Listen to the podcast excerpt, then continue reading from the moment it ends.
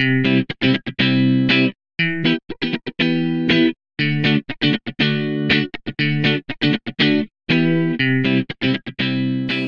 Herzlich willkommen bei Rock Your Mom Life, deinem Podcast, in dem ich alle Werkzeuge mit dir teile, die du für ein kraftvolles und entspanntes Leben als Mama und als du selbst als Frau brauchst. Ich bin Juli, ich bin Mama von drei Jungs und ich bin Autorin und ausgebildeter Coach und wir sprechen hier über all das, was dir dazu verhilft, ein erfülltes und zufriedenes Leben zu leben mit und für deine Familie aber natürlich auch für dich selbst. Und ich freue mich, dass du hier bist.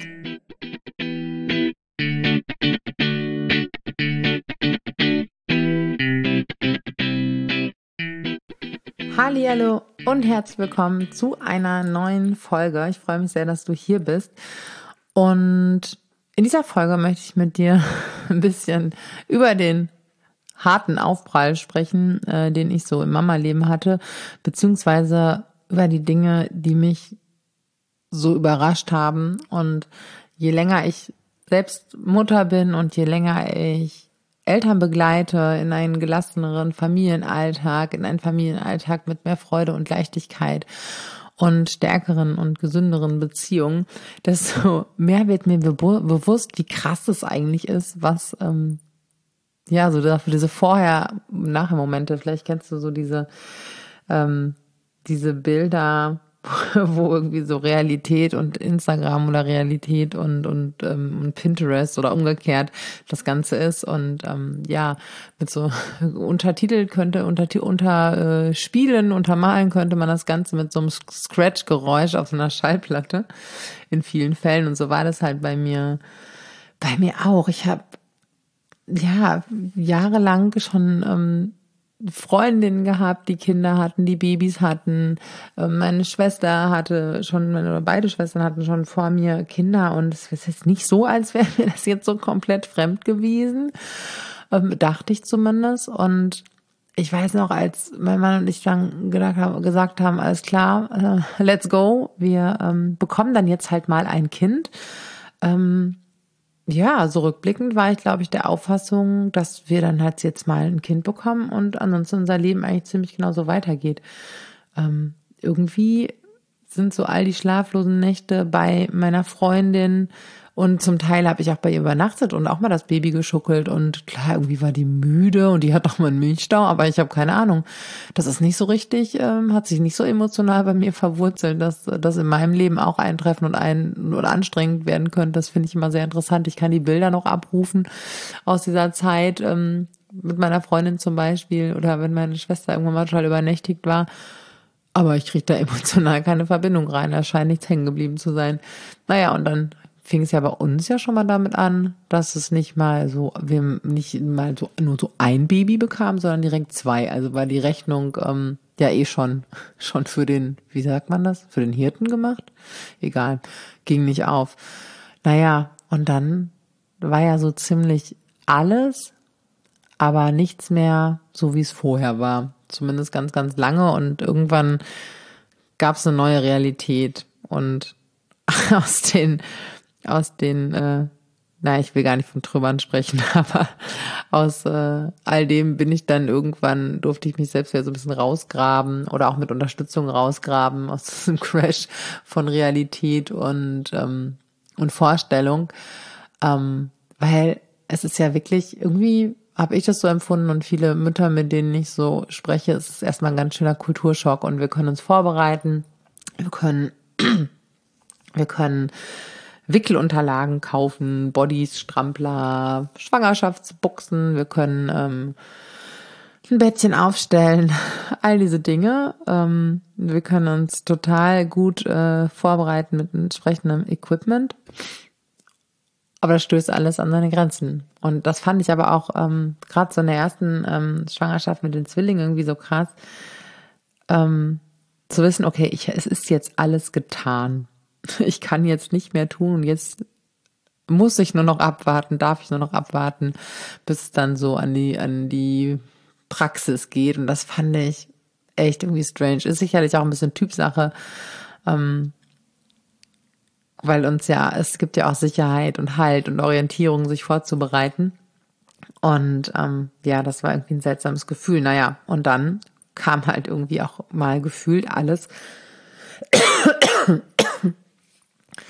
Naja, und dann kam halt auch einfach mal gefühlt alles anders ähm, als gedacht oder zumindest ähm, einfach weniger, sehr viel weniger harmonisch, sehr viel aufreibender und ermüdender, als ich es jemals gedacht hätte.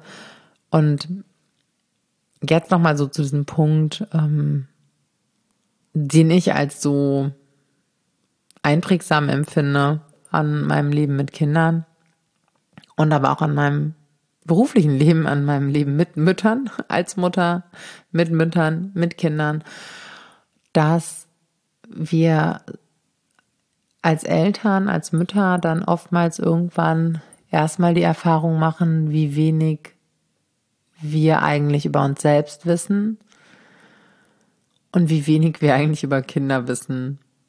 Und dass wir irgendwann an so Punkte kommen, an denen wir uns selbst, manchmal ist es so Stück für Stück, manchmal kommt, bricht das so über uns herein, vor allem in so Krisen oder ähm, wenn wir viele Konflikte haben, Autonomiephase, fordernde Babys, was auch immer, Einschulung, Schulzeit, Pubertät der Kinder, ähm, dass wir einfach sehr krass mit uns selbst, mit unseren eigenen Emotionen, mit alten Emotionen, mit alten Erfahrungen ähm, in Berührung kommen und dass da einfach wahnsinnig viel so zum Vorschein kommt, ähm, von dem wir niemals auch nur geahnt hätten, dass es da ist.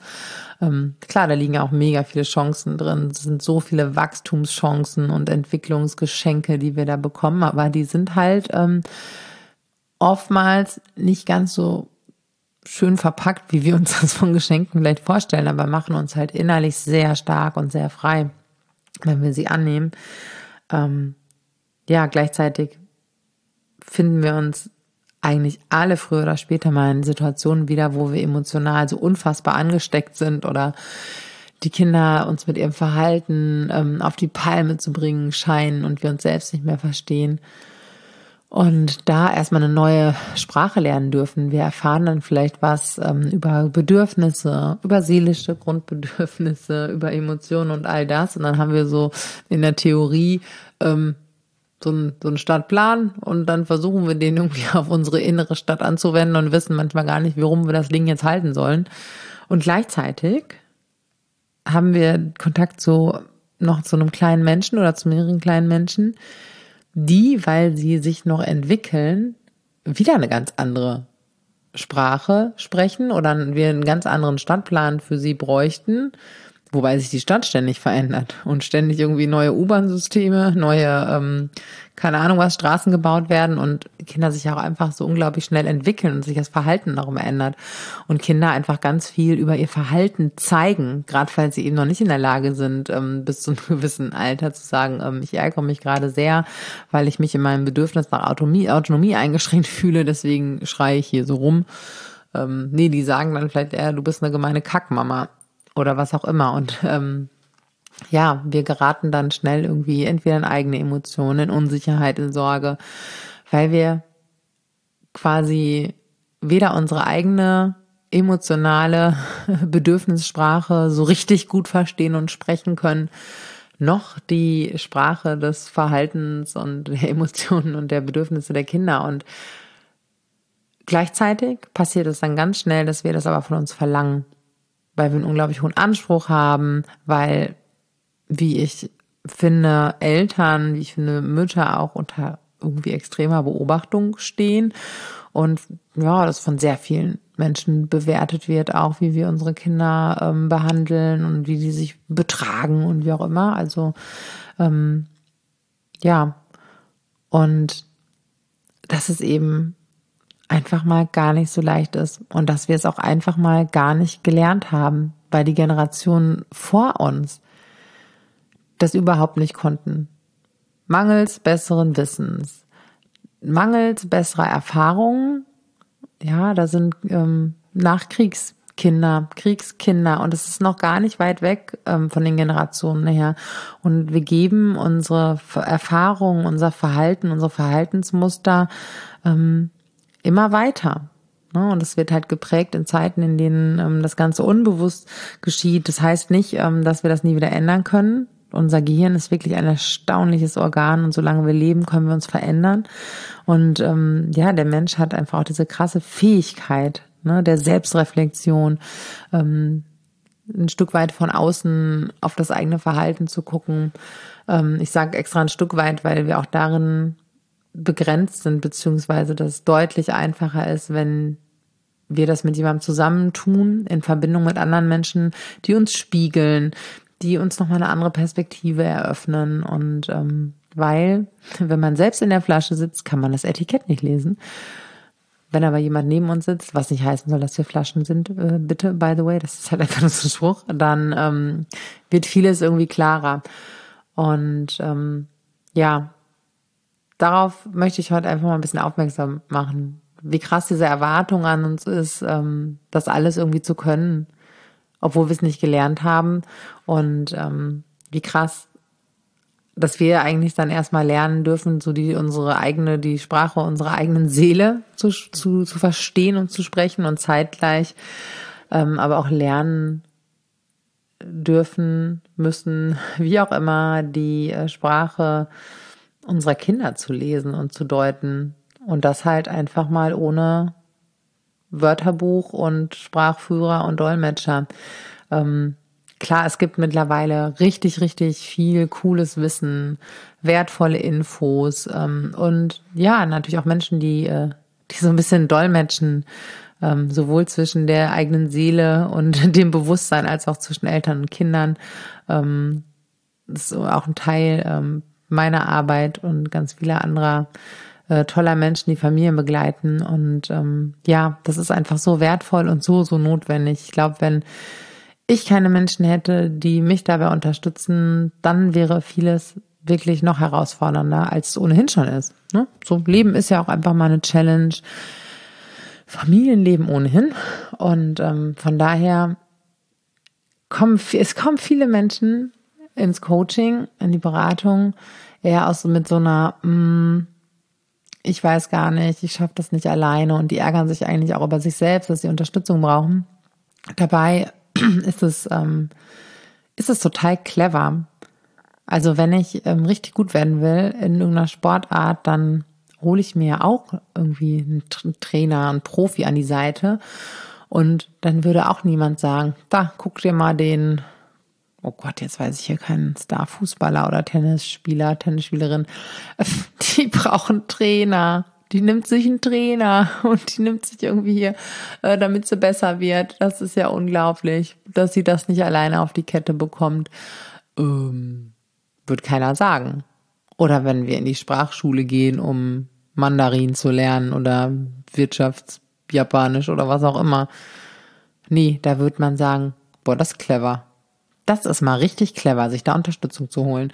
Ähm, und ich glaube, da dürfen wir alle noch viel mehr hinkommen und viel selbstbewusster werden. So, hey, wenn ich eine Abkürzung möchte, ähm, dann bin ich jetzt mal clever und hole mir Unterstützung, damit ich damit noch schneller, noch weiterkomme.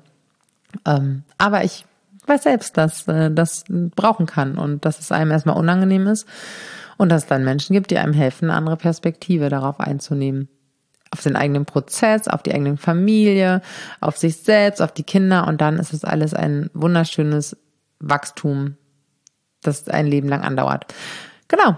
So viel äh, zum Thema verschiedene Sprachen lernen, wenn wir Eltern werden oder äh, dem Aufprall äh, auf dem harten Boden der Realität. Schreib mir super gerne mal bei Instagram, ähm, wie du das erlebt hast. Und ähm, ja, wenn du dir wünschst, äh, deine eigene Sprache besser zu verstehen oder auch ähm, ja die Sprache deines Kindes, das Verhalten deines Kindes nochmal besser zu lesen, dann melde dich, dann lass uns mal darüber quatschen, ob äh, ich dich da unterstützen kann. Und ich freue mich von dir zu hören und sage bis bald.